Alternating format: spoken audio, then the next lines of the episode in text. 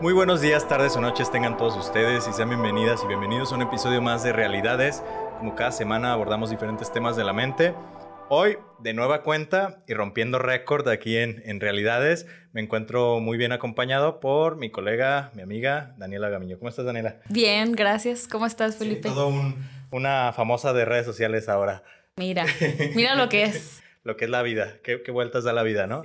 Y hoy, hablando de un tema que tiene mucha relación con los que ya has venido a platicar, de hecho, por eso es que, es que te invité, porque creo que es algo eh, que todos hemos vivido de alguna manera, a lo mejor hasta lo hemos, lo hemos aplicado. Y este es un espacio para reflexionar si lo hemos hecho, si no lo hemos hecho, si no lo han aplicado, no lo han aplicado. Y esto es el ghosting. ¿Qué es el ghosting? ¿Cómo se come? ¿Para qué sirve? ¿Cómo nos afecta en el día a día? ¿no? Es justamente esto de lo que vamos a hablar. Pero pues vamos arrancando así como tal. ¿Qué es esto del ghosting? Es, es, es, es un término que a lo mejor muchos de nuestra generación para abajo lo conocen, a lo mejor para arriba no tanto, pero ¿qué es, Dani? ¿Qué es el ghosting? Bueno, pues el ghosting es un término en inglés que hace referencia como a algo como que tiene relación con un fantasma, ¿no? Pero bueno, es una práctica en donde alguien corta toda comunicación, todo contacto con una persona sin explicar nada, sin dejar rastro, sin dejar huella y sin explicar como por qué sucedió, en qué momento sucedió y de qué forma sucedió. Entonces es como, ok, desaparezco de tu vida como un fantasma, ¿no? Un, un fantasmita ahí que desapareció, no te diste cuenta en qué momento, pero cortó comunicación y cortó contacto contigo de una manera tajante, de una manera determinante y pues es como, eh, sí, eliminar esta, este canal de comunicación con otra persona sin explicación aparente. Así es, ¿te sientes identificado, identificado con esto que está platicando Daniela? ¿Qué tan común es esto? O, o, tú qué crees? ¿Que sea más común en nuevas relaciones o en relaciones que ya tenemos rato como, como trabajando, interactuando? ¿En cuál crees que se dé más este, este fenómeno del ghosting? Pues es eh, mucho más frecuente ahora dado eh, la interacción virtual, la nueva era digital, en donde la, la mm, interacción de las personas es como mucho más superficial, mucho más rápida, mucho más al alcance. Entonces, pues también es más sencillo dejar de tener esta comunicación que si fuera una, una cuestión cara a cara, ¿no? Una relación en la que te ves, en la que te frecuentas, es como más difícil desprenderte de ese tipo de relación que tal vez a una que sea solo por medio de redes sociales, de algún servicio de mensajería. Entonces, pues es como mucho más sencillo hacerlo porque además tiene menos consecuencias o es la, la situación es como pues sí, brinda la posibilidad de hacerlo sin tener muchas consecuencias. Entonces, pues claro que sí es más común en la era digital, porque pues las relaciones son más efímeras, son más rápidas, a lo mejor te contesto ahorita y no te contesto en tres días y pues está un poco normalizado. Habrá situaciones en las que la gente está ocupada, tiene cosas que hacer, pero también habrá ocasiones en las que digas, bueno, pues no pasa nada, ¿no? Si no contesto.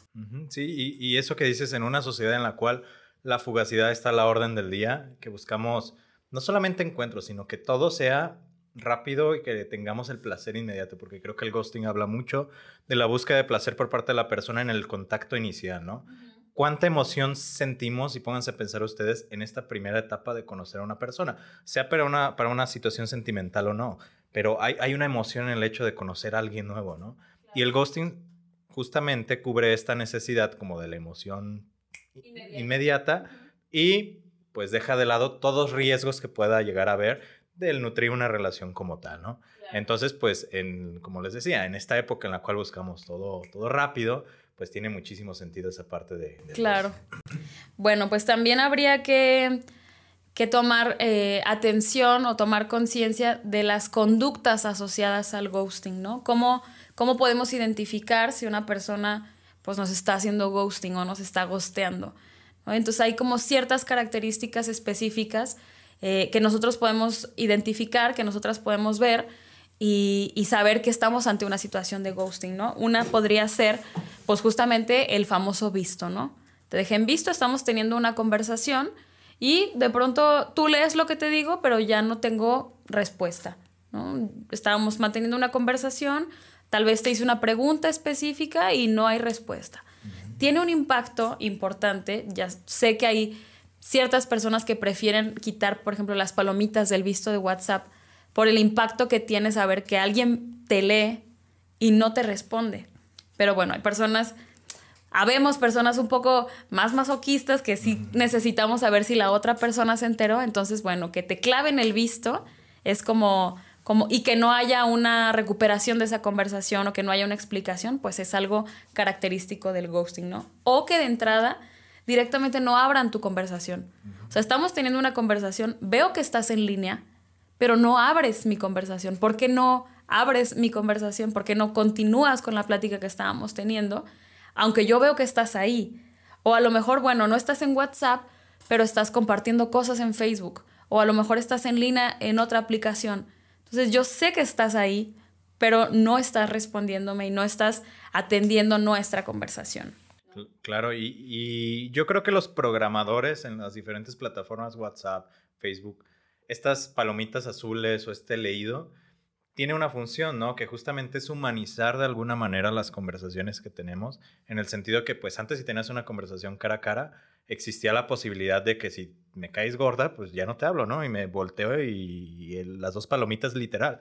Pero ahora no está. El problema radica en que la interpretación que le damos a eso puede ser muy vasta. Yo creo que ahí viene mucho el tema del ghosting, de qué tanto te puede afectar, ¿no? Uno, la idealización que tenemos de la persona con la cual estamos hablando. ¿Qué tan idealizada o idealizado tienes esa persona con la que estabas hablando? Y otro, ¿qué tanto yo le digo tal vez no es el término, pero que tantas chaquetas mentales te haces de por qué no me estará contestando. Es porque ya está hablando con alguien más, es porque le caí muy mal, es porque hice algo mal, es porque no soy suficiente, es todas estas cosas que decíamos, ¿no?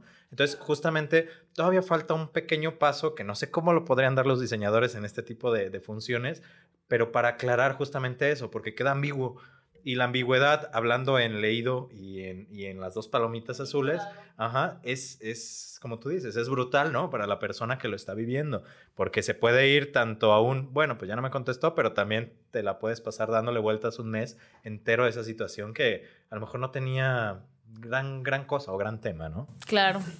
Ok, bueno, pues otra de las características es que tal vez mm, no, no tenga que ver con el visto, pero sí se trata como de desaparecer justo antes de tener un plan o justo antes de tener un acuerdo. Estoy platicando con alguien, digo, ok, nos vemos hoy a las 5 de la tarde, ¿no? Y resulta que desde las 2 de la tarde ya no sé nada de ti, ya no me contestas, ya no te conectas, ya no me has dicho nada, no sé si sí nos vamos a ver, si no nos vamos a ver. Entonces empieza una angustia y una incertidumbre tremenda de, ¿Por qué no me contesta? Si nos vamos a ver, no nos vamos a ver, ¿qué sucede? Y entonces suele pasar que, bueno, esta persona desaparece, pasa el tiempo del plan, entonces tú te vas haciendo la idea como, ok, que entonces creo que no nos vamos a ver, ya no me dijo nada, tal vez pasó algo, no lo sé. Y entonces después aparece de nuevo la persona y es como, ah, no, tuve algo, ¿no? Tuve algo, una situación y, y no pude. Ok, ¿qué pasa? Que hay una siguiente vez en la que hay algún plan y esta persona otra vez antes de que se cumpla esa pues ese acuerdo, ese plan que, diseñaron juntos o juntas, desaparece otra vez, como si fuera un fantasma, ¿no? Entonces, esto genera en la otra persona mucha angustia, mucha inseguridad, justo esto que dices tú, ¿qué está pasando? ¿Soy yo el problema o, qué estoy ocasionando yo, no? Entonces genera como toda esta serie de emociones negativas en relación a que la otra persona desaparece y no me explica por qué. Y fíjate que esa situación en específico, hace rato platicábamos, que hay como una sub, eh, subparte del ghosting o una sub este, clasificación del ghosting que es el Caspering, que es justamente eso. La verdad es que no lo alcancé a comprender del todo el por qué Casper tiene alusión a este personaje que era un fantasma, ¿no? Casper, pero que es justamente el hecho de quedar en algo y no cumplirlo o desaparecer, como dices, ¿no? Desaparecer, pero a, partir de los planes que se están generando. Y creo que eso es algo súper fuerte, por lo menos a mí a nivel personal, creo que eso me pega todavía más que el visto, porque creo que soy una persona en ese sentido muy ansiosa de, bueno, si ya quedé en algo, ya hice y moví toda mi vida, toda mi situación para eso, ¿no? Y el hecho de que no me contestes ni siquiera sé si o cambio mis planes o me mantengo con, con lo acordado, ¿no? Entonces, pues es algo que mueve bastante porque es antes de que se dé el ghosting y después de que se dé el ghosting. Entonces tiene un impacto muchísimo más amplio en ese sentido. Claro. Pero ¿qué otra hay en, en, ese sentido? Bueno, pues también no, no implica únicamente que se hagan planes de salir o de verse, sino también informar que vas a comunicarte y no te comunicas. Es decir, ok, te llamo a las 8. Llegan las 8, llegan las 9 y no me llama. ¿Qué está pasando? Oye, ¿está todo bien? No hay respuesta. O bueno, yo te escribo cuando, cuando ya esté solucionado. Yo te aviso cuando esto suceda. No me avisa, no me dice, no me cuenta. ¿Qué está pasando, no? O sea, hay un acuerdo de por medio de comunicación que no estoy teniendo acceso a saber qué está pasando. Y justamente esto es una característica de las personas pues, que suelen hacer ghosting, que no explican por qué está sucediendo, solo lo hacen. ¿No? Yo desaparezco, no te, no te llamo, no, no llego a la cita, no, no cumplo con lo que prometí, pero no lo, no lo explico, no es como que llegas y digas, oye, tuve una situación, em, tuve alguna emergencia, sucedió esto, discúlpame, tal. No, no, es como si no hubiera pasado nada, ¿no? Entonces, por eso se hace como la referencia al fantasma, o sea, desaparece, pero no hay razón, no hay explicación, y eso genera en la otra persona pues mucha angustia, mucha incertidumbre de entender qué está pasando. ¿A ti qué te generaría más conflicto o qué te genera más conflicto? ¿El ghosting puro, por así decirlo, de que conoces a alguien y de repente te deja de hablar? ¿O el ghosting en este sentido, que no sé si llamarlo así, pero me suena como micro ghostings? En, el sentido de los acuerdos, de que se llegue a un acuerdo de que te voy a hablar, vamos a hacer esto, ta, y de repente desaparezca la persona. ¿A ti qué te generaría como más conflicto? Pues yo lo he mencionado en, episodios pasados y es que para mí es muy importante la comunicación, porque la comunicación me brinda pues un, un espacio de entendimiento, de seguridad, de yo saber por qué está sucediendo algo. Entonces, si de pronto una persona desaparece o una persona no, no se presenta a la cita o o no me contesta o entonces a mí me hace sentir que no tengo información para interpretar lo que está pasando. Entonces sabemos que hacemos como esfuerzos para no sobreinterpretar lo que sucede, para saber que cada quien tiene un mundo interno en pensamiento, pero si no tengo información, ¿cómo lo interpreto? ¿Qué hago? ¿Qué está pasando? ¿Adivino? ¿No adivino? ¿Justifico? ¿No justifico? Entonces a mí personalmente el no tener información de qué está pasando, puede llegarme a afectar más que una persona de pronto ya no te conteste o que desaparezca de tu vida, a, que haya un acuerdo, a, que haya una situación que se había acordado y que de pronto te quedes sin información. y, creo que el ghosting, eh, algo que decías es bien importante, creo que lo podríamos poner casi casi equiparado a un sinónimo del sinsentido, porque no tiene sentido qué es lo que está sucediendo. Y los seres humanos por naturaleza buscamos darle sentido a las cosas y vamos a hacer uso de la herramienta que tengamos y del momento mental en el cual estemos, ¿no? Si estamos en un buen momento mental, una estabilidad, que estás yendo a terapia, todo esto, pues tal vez sería como un, bueno, tal vez no era personal y ya se acabó, ¿no? Pero si no te encuentras en un buen momento, en una situación de depresión, de ansiedad, con alguna, algún problema con tu familia, en, en, alguna parte de tu vida, pues qué desgastante puede ser agregarle aparte de eso para intentar interpretar, intentar darle sentido a una situación como esta. Claro. Y justo lo mencionabas, o sea, hay una serie de consecuencias que se desencadenan a partir de no entender lo que está pasando, ¿no? Hay, hay consecuencias para una persona que, que, experimenta el ghosting, a una persona que le aplican el ghosting, y pues hay como una serie de cosas que se desencadenan a partir de ahí, ¿no? Una es el no poder hacer un cierre por no, no entender qué pasó, ¿no? A lo mejor teníamos una relación eh, donde hablábamos a lo mejor de sentimientos, de atracción, no sé, y de pronto se acaba sin explicación. Entonces es como, ok, ¿qué pasó? ¿Cómo, lo interpreto? ¿Ya se acabó? Pero si ya se acabó, ¿por qué se acabó? No, no sé, no sé qué pasó. Entonces, el no tener respuestas complica el cierre hace que sea difícil como decir, ok, esto ya se acabó porque no fuimos compatibles o porque no nos llevamos bien. No, es que no sé por qué se acabó. Solamente que la otra persona decidió cortarlo de tajo y yo no sé por qué sucedió. Entonces cuesta mucho más trabajo darle un cierre o darle un fin a esa relación porque tú no sabes qué fue lo que sucedió. Claramente. Y ahí te lo complico todavía más que es otra de las categorías del ghosting, ¿no? Que te hablaba hace rato también, que es el orbiting, que se refiere o hace referencia a la órbita que generan la Luna o los planetas alrededor de otros planetas. que es el ghosting, una persona que desaparece, de repente la conociste, desaparece, pero como lo tienes o la tienes en redes sociales, a veces te da like o de repente reacciona a tus historias, o ves que ve como todo el contenido que tú estás subiendo, ¿no? Entonces, esto viene a generar todavía más ansiedad en el hecho de, entonces, ¿por qué no me está contestando? Hace rato lo decías, ¿no?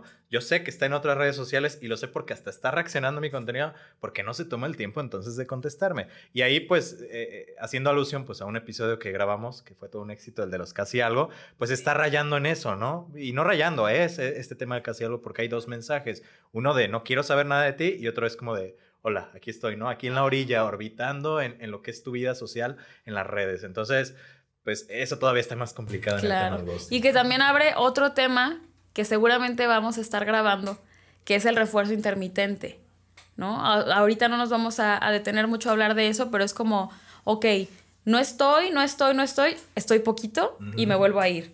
Y me voy y me voy y ya cuando a lo mejor me estás olvidando, llego un poquito. Pero bueno, ese tema lo tocaremos en otra ocasión porque también hay bastante para hablar sobre eso, ¿no? Claro. Pero bueno, otra de las, de las consecuencias de, de la persona que, que puede generar a partir del ghosting es el responsabilizarse por lo que pasó. ¿no? Tener estos pensamientos como, sí, seguro fue mi culpa, es que algo hice, es que seguro soy muy intenso o muy intensa es que lo asusté, es que dije algo que no tuve que haber dicho, es que algo hice yo para que esa persona se fuera, para que esa persona me abandonara. Y la realidad es que no, en realidad no es que dependa de ti las reacciones de la otra persona. Si hablamos de a lo mejor eh, alguna falta de respeto, algún ataque, ok, si la persona tiene derecho a alejarse de esa persona que, que le lastima o que le puede hacer daño. Pero si no hay nada de por medio que lastime a la otra persona, no dice nada de ti el que está sucediendo, lo que está sucediendo, ¿no? Que te estén aplicando ghosting no habla de ti, sino de la otra persona y su incapacidad de terminar una relación de frente, de aclarar sus emociones, sus sentimientos, de ser claro, de decir, oye, ya no tengo interés en platicar contigo. O sea, corresponde mucho más a la poca responsabilidad afectiva y a las pocas habilidades que tenga la otra persona que a lo que hayas podido generar tú, ¿no? Porque luego somos como muy crueles con nosotros mismos y nosotras mismas de decir, sí, claro, es que siempre me pasa lo mismo, es que yo lo saturo o la saturo y, fui muy intensa y fue... Y no, o sea, es que la otra persona no sabe lidiar con eso, entonces simplemente se va. definitivamente. Y para aclararlo, así para que les quede 100% claro, voy a repetir lo que acaba de decir Daniela en una frase, ¿no? Y en una regla y en una máxima de temas de psicología. Cuando una persona dice, hace o no hace algo hacia ti, eso habla más de la otra persona que de ti como persona y de tus comportamientos, ¿no? Siguiendo esa regla, creo que nos podemos evitar, fuera de los malentendidos, porque no podemos evitar eso, podemos evitar muchas sensaciones negativas en nosotros a nivel emocional. Entonces, que entiendas justamente eso y tiene mucho que ver con, con el tomar la responsabilidad de lo que sí te toca y de lo que no te toca, al final de cuentas, ¿no? Que aquí probablemente o nada o muy poco te toque a ti, ¿no? Claro. Y bueno, sabemos que hay personas que identifican que están en una cuestión de ghosting, que están viviendo una relación en las que las personas de pronto desaparecen y pues ¿qué hacemos con esto, no? Si ya estamos frente a esa situación, ¿qué hacemos? Saquen libreta, aquí vienen los, las anotaciones. Ok. La primera, sé que muchas de ustedes y muchos de ustedes lo han escuchado, que es pues la cuestión del contacto cero, ¿no? Si esta persona no se no es empática con mis emociones, no, no le importa cómo me siento yo después de experimentar pues estas cuestiones de que no sé qué está pasando, esta confusión inmensa, esta, este querer resolver los problemas en tu imaginación, si a esa persona no le importa o no es considerada con estas cuestiones que estás viviendo, pues no lo va a hacer. Si ya lo hizo una vez y ya lo hizo otra vez y ya lo hizo otra vez y de pronto pues es una manera de relacionarse, es que siempre va a ser así. Entonces, es difícil el contacto cero, pero es, es útil en el sentido de que las personas no pueden estar dañándote todo el tiempo porque tú estableciste un límite, ¿no? Entonces, pues sí, limitar o eliminar el contacto con estas personas porque pues somos vulnerables ante su presencia, ante que vuelvan, pero también a cuando se van. Entonces, bueno, pues establecer el contacto cero con estas personas, proteger nuestras emociones, proteger nuestros sentimientos, para que estas cuestiones que nos lastiman pues no estén tan cercanas a nosotros. es, esa es una. Claro, y hay que tener cuidado porque creo que en el contacto cero probablemente te puedes llegar a identificar, ustedes que nos están escuchando, te pudieras llegar a sentir hasta cierto punto con el contacto cero al principio un poco culpable en el sentido de qué hubiera pasado si hubiera continuado, tal vez hubiera cambiado esta persona o no. Pero aquí te lanzo una pregunta para que lo reflexiones. ¿Qué prefieres? ¿Sentirte culpable brevemente por esta situación, por hacer el contacto cero, o sentirte culpable constantemente, tal vez durante meses o hasta años, por alimentar una relación en la cual la otra persona evidentemente no tiene un compromiso alguno? Entonces, pues, ¿qué prefieres, no? Hay que elegir una batalla larga o una batalla corta. sí, sí, que el malestar está ahí. Pero bueno, vamos a, elegir qué es eh, lo menos dañino para nosotras mismas o para nosotros mismos, ¿no? La otra, que también eh, ya lo mencionamos, pero quisiera recordarlo, es que no olviden que no es culpa suya. Que esto que está sucediendo habla más de un proceso no resuelto de la otra persona que de características tuyas. Luego, se experimenta mucha vergüenza, mucho remordimiento, mucho de, chin, es que yo estuve buscándolo y buscándolo y buscándolo y no obtuve respuesta, entonces después pues te arrepientes de haber hecho eso, te extralimitas y dices, no debí, pero entonces que, que comprendan que eso habla de las carencias de otra persona, de procesos no resueltos, de la poca responsabilidad afectiva. Y no es tu culpa. Es responsabilidad de la otra persona que no gestiona bien sus emociones y que no tiene pues una comunicación asertiva. Sí, anótenlo. Las actitudes de las otras personas no hablan nada de mí al final. ya. ¿Cuál, otra, Dani? justamente el no castigarse, eh, o sea, el no castigarte a ti mismo a ti misma por algo que hace otra persona. ¿no? no somos responsables de las acciones de otras personas. Algo que decide alguien más no es mi responsabilidad. Lo que otra persona hace de su realidad no depende de mí. Entonces, tratar de ser más amables con nosotras mismas, con nosotros mismos, decir, bueno, lo que otra persona decide no habla de mí y no tengo por qué castigarme a mí por algo que yo no decidí, por algo que yo no quería y por algo que yo no provoqué. Es algo que la otra persona decidió, que la otra persona resolvió, pero no tiene que ver conmigo. Entonces, no castigarse por algo que tú no hiciste. Y que en muchas ocasiones, yo recuerdo haber tenido varios casos en este sentido, lo que acabas de decir me resonó. Hay personas, o habemos personas en algunos momentos de nuestra vida, que no solamente tomamos la responsabilidad de nuestros actos, sino de los actos de la otra persona. Hasta ahí creo que todo claro, pero el tema del por qué los tomamos es algo más profundo que tal vez también lo tocaremos en otra situación, pero lo que sí les quiero decir es, si tú tomas tu responsabilidad y la responsabilidad del otro en una necesidad de controlar la situación en general, ¿no? Lo paradójico de esto es que al tomar la responsabilidad que no es tuya, no la puedes controlar y todo se sale de control emocionalmente, relacionalmente, a nivel de comunicación, ¿no? Entonces, ¿qué te motiva a querer tomar la responsabilidad del otro? ¿Es una necesidad de control? es una cuestión de autoestima, es una cuestión de... Entonces aquí, como siempre y en todos los episodios, la recomendación es vayan a terapia para empezar, ¿no? Para identificar justamente eso. Ok. Y la otra, que bueno, sería como para finalizar, creo yo, una última recomendación, que es muy duro y es muy complicado que a veces necesitamos como una última conversación con esa persona, ¿no? Necesito decirle lo que siento, necesito que se entere de cómo me sentí. Y la verdad es que esa conversación muchas veces no obtienes el resultado que tú esperabas porque ya sabemos que es una persona que no se preocupa por tus emociones, que no le importa cómo te vas a sentir. Entonces, buscar este último contacto o esta despedida luego llena de expectativas, decir como, ok, le voy a decir que me hizo sentir así, le voy a decir lo que pasó, lo que experimenté, para que se entere. Es que ya lo sabe, esa persona ya lo sabe, no es que tú tienes que enterarle de que te hizo sentir mal que rompiera un acuerdo, no es que no sepa que, que faltó a su compromiso, no es que no sepa que genera incertidumbre e inseguridad en la otra persona que de pronto desaparezca, es que ya lo sabe.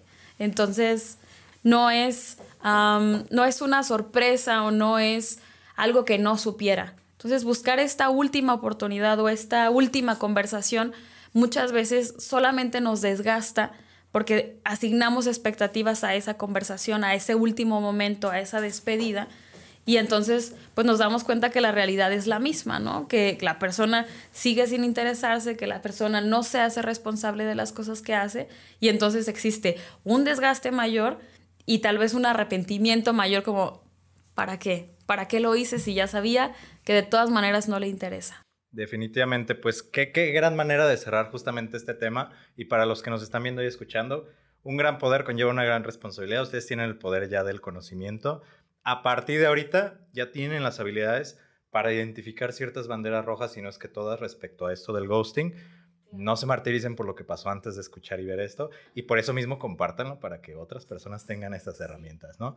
Daniela, pues muchísimas, muchísimas gracias por estar aquí una vez más. Vas a estar muchísimas más veces, eso es un hecho. Pero platícanos, aunque ya te conocen, ¿dónde te pueden encontrar? ¿Dónde te pueden seguir?